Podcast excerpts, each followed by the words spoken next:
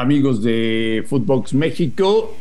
Acompáñenos el día de hoy junto a Fernando Ceballos para platicar de el lamentable fallecimiento de Tomás Boy, de lo que nos dejaron las sanciones en Federación contra Querétaro, de CONCACAF Liga de Campeones y del clásico del fútbol mexicano. Lo platicamos en Footbox México. Footbox México con André Marín y el ruso Brailovsky. Podcast exclusivo de Footbox. Amigos de Footbox México, un placer saludarles. Hoy es miércoles 9 de marzo y tenemos muchas cosas, muchas, muchísimas cosas que platicar con ustedes al lado del señor Fernando Ceballos.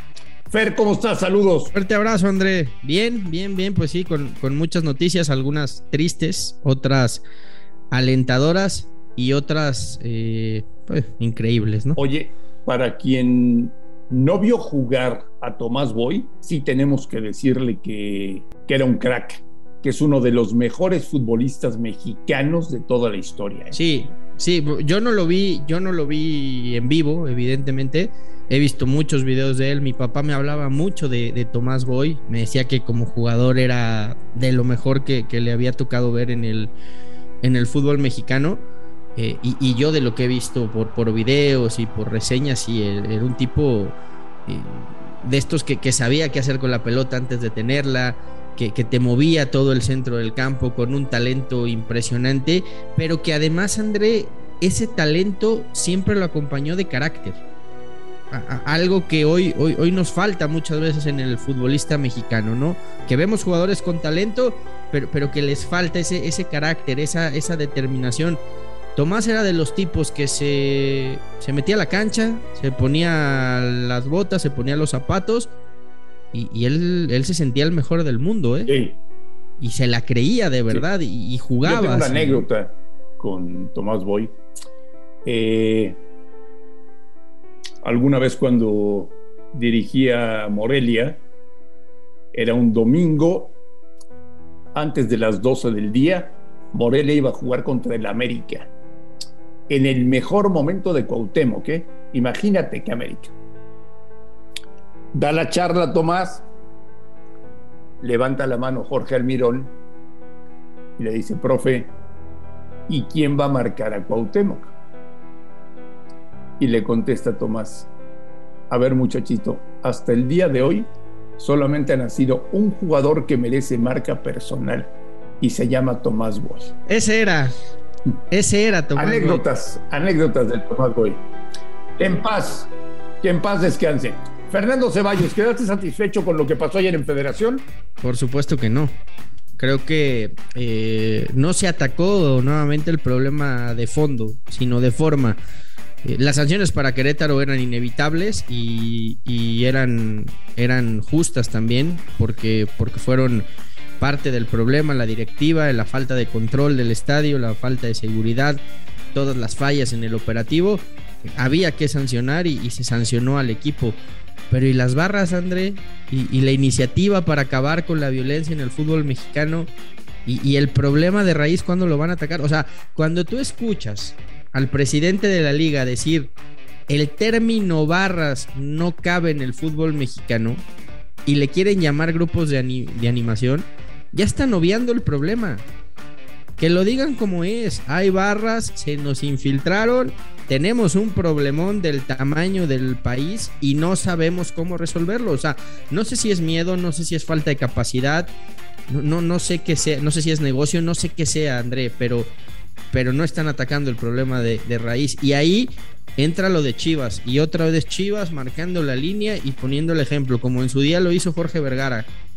No va a haber barras, no va a haber grupos de animación en el clásico. ¿Y qué hacemos? Esa zona la ocupamos con niños. ¿Por, Oye, ¿por qué si Chivas lo hacen los demás no? Claro. Y me quedé esperando que me dijeran que queda prohibido la venta de alcohol en los estadios. No, bueno, eh, eh, eh, eso ya sería acabar con, con, tantas y tantas cosas, pero no lo van a hacer, ¿no? Sabemos que es uno de los principales patrocinadores.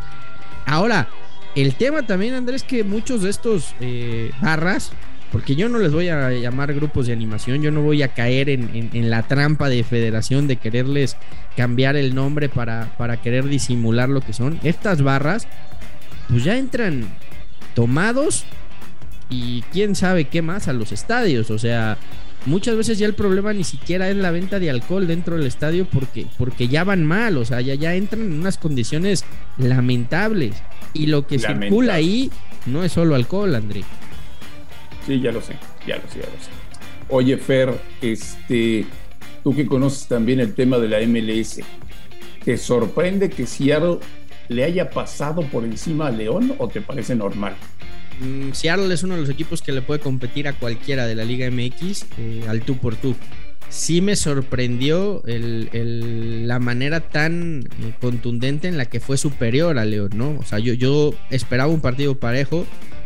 Creo que iba a ser una eliminatoria pareja en, la que cualquiera de los dos podía avanzar.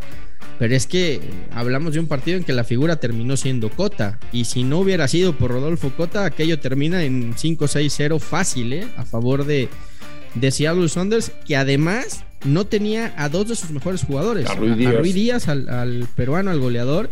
Y a Nicolás Lodeiro, al, uruguayo, al 10, que es el mejor jugador del equipo. O sea, eh, tenía dos ausencias importantísimas y aún así eh, termina siendo muy superior al, León. ¿no? Un, Saunders que, ojo, hay que seguirlo de cerca. Es uno de los candidatos a llevarse este año la Conca Champions. Y hay que preguntarnos qué pasa con León. Porque en los torneos internacionales el equipo se cae abruptamente. ¿eh? Con cualquier técnico, ¿eh? Le ha pasado a varios. Oye, ¿qué le depara hoy a, Cruz Azul y a Pumas? Pues también van a ser partidos complicadísimos los que, los que van a tener los, los equipos mexicanos. Yo, yo por eso insisto, cuando entramos en este debate de, de Liga MX y de MLS, yo, yo, no, yo no digo que la MLS sea hoy más que la Liga MX futbolísticamente hablando, pero hay equipos bien armados, bien estructurados, con buen presupuesto que le pueden competir a los mexicanos. Y me parece que los que hoy están en Conca Champions lo pueden hacer. New England es un equipo que le puede plantar cara a, Pumas, que además tiene un técnico que nos conoce bien, como Bruce Arena, y que no va a ser nada fácil. Eh, New England robó la temporada pasada en la MLS, al final no fue campeón por, porque quedó fuera en los playoffs, pero impuso marca de puntos en la temporada regular. Y el caso de Montreal a mí me ha sorprendido gratamente. Creo que era un equipo que yo por lo menos no lo tenía en el mapa y que ha competido bien en esta Conca Champions. Cruz Azul creo que tiene que partir como favorito. Juega en casa, juega en el Estadio Azteca. No puede usar el, el pretexto reinoso de la carga de partidos y de que están muy saturados porque tiene plantilla para enfrentar los dos torneos. Y Pumas eh, le va a jugar de tú por tú al, New England. Y, creo que Pumas le trae ganas a la Conca Champions. ¿eh? De, los, de los tres, me parece que es el más motivado en ganarlo. Sería maravilloso que Pumas fuera a un mundial de clubes. Oye, Fer, este, con todo esto de Querétaro y, y, con CACAF y todo eso, pues se nos ha olvidado que el sábado tenemos clásico del fútbol mexicano. O sea, es, es, increíble, pero del clásico no hemos hablado nada. Y, que llegan, y que llegan en condiciones muy distintas, ¿no? Porque Chivas gana su último partido, eh, es un envío anímico de un equipo que, yo insisto, venía jugando bien al, fútbol, pero no se le habían dado los resultados, ¿no? Y, termina ganándole eh, a Santos con, con, un gol de Macías, que además a Macías en la confianza le va a caer de manera extraordinaria. Y Pumas llega como noveno de la clasificación, ¿no? Empatado con Pumas y, con Cholos. América llega como sotanero, como último lugar de la tabla general. Con un técnico interino que parece que se va a quedar hasta final de temporada, con un equipo roto, con un equipo que, no cree nada ni en nadie. Eh, pero pues para eso son los clásicos, ¿no? Son partidos que te pueden marcar para bien o para mal. La gente, Fernando Ceballos, tú que conoces también Guadalajara, la gente tendrá miedo el sábado de ir al estadio después de lo que vieron en Querétaro? O sea, ¿van tranquilos o ya no? ¿O ya perdimos eso? Yo creo que tenían miedo y después de la iniciativa de, Chivas de, de, no permitir el acceso a, los, a las barras y de poblar esa zona con niños, hoy me parece que, que la gente está, está por lo menos dando ese, está dudando, está tratando de darle ese voto de confianza al, partido. Hay que recordar que también la, la, barra del América no va a poder entrar, no va a poder haber, no va a haber afición del América dentro del estadio, está prohibido. Entonces creo que eso puede ayudar a ir recuperando la, la confianza. Por eso, André, me parece que Chivas actuó rápido y actuó bien ante, ante esta sensación que había generalizada de que las familias no confían, de que las medidas no fueron las que se esperaban, de que la seguridad no está garantizada. Por eso Chivas actuó y dice, ¿sabes qué? Tú no entras y que vengan las familias. Entonces creo que ahí, ahí está tratando de, recuperar el, el, Guadalajara cierta credibilidad en favor del fútbol mexicano. Es correcto. Es correcto. Bueno, pues viene la fecha 10. Arranca pasado mañana, curiosamente con un partido en el que está Querétaro, eh, Necaxa Querétaro. Y el gobernador de Aguascalientes, en cuanto se enteró, dijo, ¿saben qué? Creo que va a ser a puerta cerrada. Entonces creo que le van a cerrar las puertas al Necaxa por miedo a lo que podría provocar Querétaro o por miedo a que pase algo en las tribunas. A ese nivel hemos llegado ya. Yo estoy convencido, Fernando Ceballos, lamentablemente, que a partir del próximo fin de semana veremos mucho menos gente en las tribunas por pánico a decir, es que si voy al estadio, a lo mejor me pasa algo. Sí, y, y si los otros 17 equipos no toman medidas como las que tomó Chivas, pues la, confianza es nula de asistir a, un estadio de fútbol. Eh, dejaron en, coma a Querétaro, ¿eh? Lo dejaron, no, no lo desafiliaron, pero lo dejaron en, o sea, es una muerte, me parece que es la crónica de una muerte anunciada. ¿Qué, qué futuro le auguras a Querétaro? Es que es muy complicado, André, porque eh, hoy que un empresario lo quiera comprar y llevárselo a otro lugar, sabiendo que arrastra la sanción, lo veo, lo veo prácticamente imposible. Y, la otra opción, pues es que alguien lo compre y lo quiera dejar en Querétaro, pero ahora en Querétaro tendrás que empezar a, trabajar en recuperar la, marca, la credibilidad, la confianza. Hoy los patrocinadores quieren retirar eh, o quieren renegociar sus contratos porque no quieren asociar su marca al equipo. Obvio, eh, obvio. había un patrocinador de, comida, de, de alimentos para, para perros que, había que había creado la zona pet friendly en el estadio, era el primer estadio con, esa zona. Y hoy dice, oye, eh, yo, yo patrociné y le entré con un dineral porque iba a, desarrollar mi marca en esta zona y ahora no lo puedo hacer. Entonces, o sea, hay, muchas circunstancias que, están muy, muy complicadas, ¿no? Entonces, a mí me parece que la federación lo que hizo ayer fue ganar tiempo. Decir, démonos un año para...